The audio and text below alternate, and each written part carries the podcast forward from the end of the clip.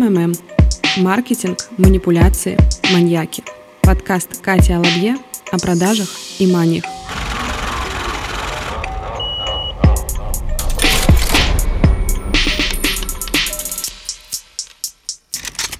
Самый опасный мебельный манипулятор – Икея. Классный был бы слоган у Икеи, но они почему-то так не выбрали. Сразу вам скажу, это кликбейт. Я против приемов Икеи ничего не имею. Наоборот, пожалуй, это офигенные примеры, где манипуляция на грани с маркетингом, да. То есть здесь все как раз вполне себе экологичненько сделано, и можем мотать на ус, можем брать какие-то идеи и применять в своих бизнесах, офлайн или онлайн. Абсолютно все из этих приемов можно адаптировать к любому своему продукту или услуге. Так что поехали!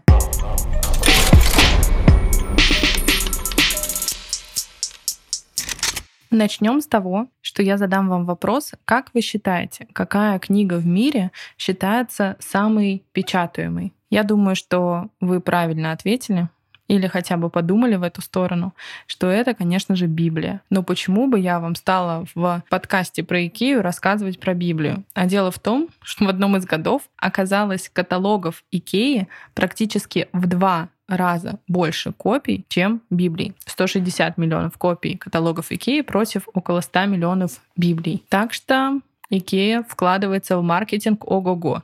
Глупо будет не прислушаться к их приемам, их манипуляциям, как я их называю, и не адаптировать их для себя. Давайте начнем. Первое — это принцип изоляции. Все вы прекрасно знаете, что Икея никогда не находится в центре города. Ехать туда надо долго. Ехать туда — это как пойти в поход. В одном из видео я видела такой пример, что поход в Икею — это как поход с сосисками. Настоящий такой поход.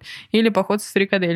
И это правда. То есть ты отправляешься в настоящее путешествие. Ты долго туда едешь, ты там ходишь, ходишь, бродишь, потом долго едешь обратно. В Икею не заскакивают на 5 минут. В Икее ты проводишь минимум 2 3 часа. Она всегда располагается в сказочных далях, туда долго ехать, там еле еще доберешься. Раньше, я помню, были такие бесплатные автобусы, сейчас я уже давно с этим не сталкивалась, но, может быть, они до сих пор существуют. Они продумали все.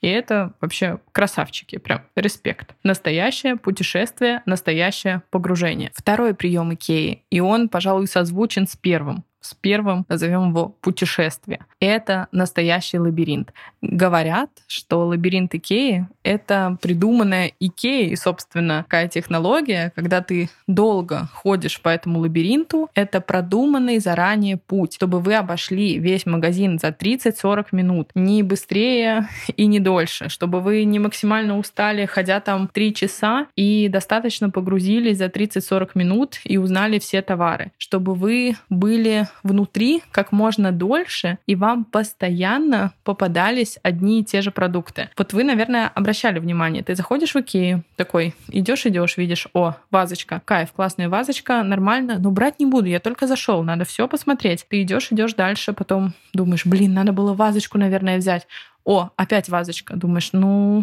хм, нет, наверное, надо еще чуть-чуть походить, посмотреть, подумать. И вот ты уже подходишь к кассе и такой расстроенный, тебе лень возвращаться за этой вазочкой в самое начало магазина. И что вы думаете? О чудо, на кассе стоит она самая, вазочка. И на кассе, обратите внимание в следующий раз, будет много таких в целом товаров, которые встречались вам до этого внутри магазина. Это вазочки, это ложки для обуви, это тарелочки, стаканчики, это всегда что-то небольшое, но самое популярное. Конечно же, у Икеи есть своя аналитика, где они следят за самыми покупаемыми товарами, за нашим с вами поведением, и все это продумано. Какой вывод мы возьмем себе? Следить за нашими покупателями, следить за нашими подписчиками, если вы просто ведете блог, да, и планируете там что-то продавать, и пока ничего не продаете. И, конечно же, облегчать им покупательский путь, помогать им купить те самые вазочки не в начале магазина, а в начале, в середине, в предпоследней части магазина и уже у кассы. То есть помогать нашим покупателям. Третий прием Икеи, и, скорее всего, именно его большинство из вас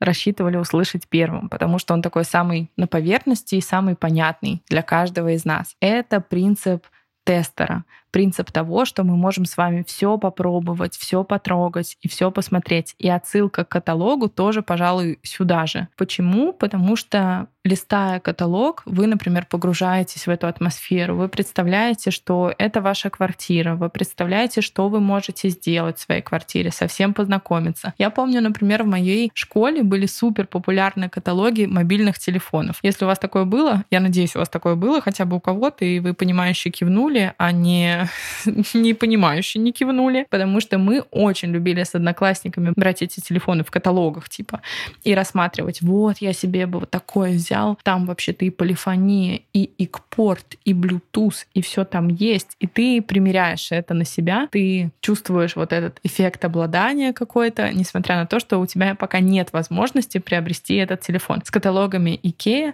абсолютно так же. Ну а внутри магазина не просто так там эти комнатки инсталляции, не просто так все эти товары находятся в естественной среде обитания. Вы можете поготовить на кухонном островке, вы можете полежать на матрасиках их их примерить. Можете покачаться в каком-то кресле, посидеть на детской кроватке. Вы можете поиграть в детском домике и прочие-прочие приколы. Тестеры — это офигенный инструмент, который применим к каждому бизнесу, каждой услуге, каждому товару. Обязательно задумайтесь, что могло бы стать тестером в ваших продажах, в ваших товарах, в ваших услугах. Икея вон целые квартиры строит. Кстати, знаю еще одну историю про Икею. По-моему, это было в Норвегии или в Финляндии. Не очень принципиально, так что не буду вдаваться в подробности. Но, в общем, там был какой-то снегопад, очень такой лютый, и засыпало вход в магазин, и люди не могли уехать, потому что снегоуборочные машины не успели расчистить ни дорогу, ни проход к магазину. Было сложно его покинуть.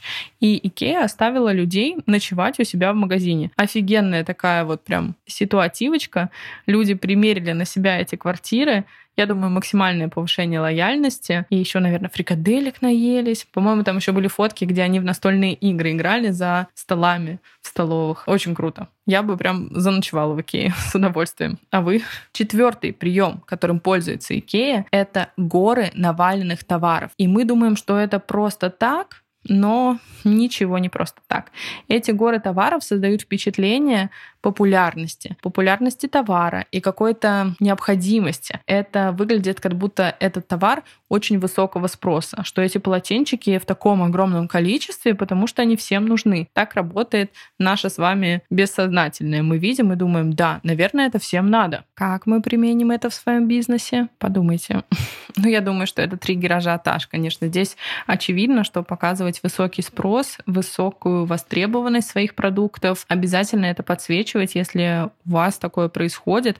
Каждое такое действие будет, несомненно, идти в плюс дальнейших ваших продаж. Пятый прием Икеи это еда. Много еды. Знаете ли вы места, магазины, где есть еда? Много ли таких мест? Я уверена, что такие места есть. Не вот одна Икея до этого догадалась. Но очевидно, что их немного. Очевидно, что не каждый магазин строит себе внутри ресторан с какой-то фирменной едой. А зря потому что люди любят пожрать. Абсолютно все люди любят пожрать. Икея — топчик. Там есть еда и для веганов, и для вегетарианцев, и для мясоедов. Там есть даже алкогольное вино, скажу я вам. Да, будьте внимательны, оно там есть. Почему-то многие думают, что нет. Есть и безалкогольный сидр. Там есть и кока-кола, и кофе там за один злотый, в общем, за какие-то копейки.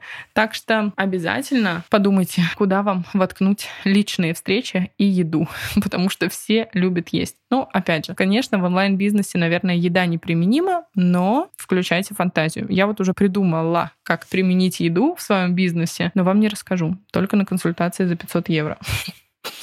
Окей, следующий прием — это эффект Икеи. Это название когнитивного искажения, которое состоит в том, что когда мы с вами принимаем участие в чем-либо самостоятельно, а в случае с Икеей это самостоятельно собираем мебель, которую мы покупаем, нам эта мебель нравится гораздо больше. Это не только с мебелью связано, это связано вообще с чем угодно. Когда мы к чему-то приложили свою руку, и не только руку, нам это нравится 100% больше, чем аналогичные товары из этой же линейки. Поэтому часто сейчас родители меня поймут.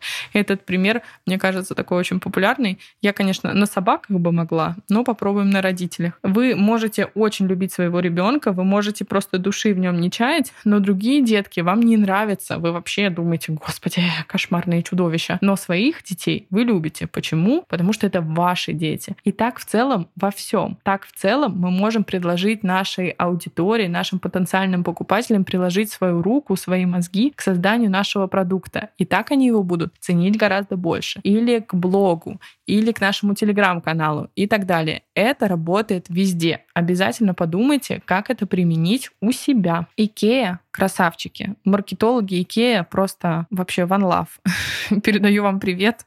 Жаль, что вы меня не слушаете, но может быть однажды. Так что обязательно используйте все приемы, которые я вам перечислила. Переслушайте подкаст еще раз, если это необходимо. Выпишите основные тезисы и инсайты, которые вы можете применить у себя. Это был очень полезный подкаст действительно полезный. Так что, пожалуйста, не обессудьте, делитесь в сторис, рассказывайте своим дорогим подписчикам про вашего дорогого подкастера и пишите мне спасибочки, ставьте мне 5 звездочек. Услышимся. Пока-пока.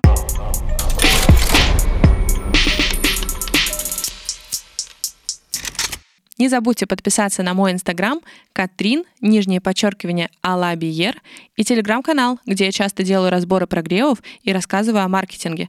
Инста, нижнее подчеркивание, Кат. Все ссылки я оставлю в описании. Скоро услышимся!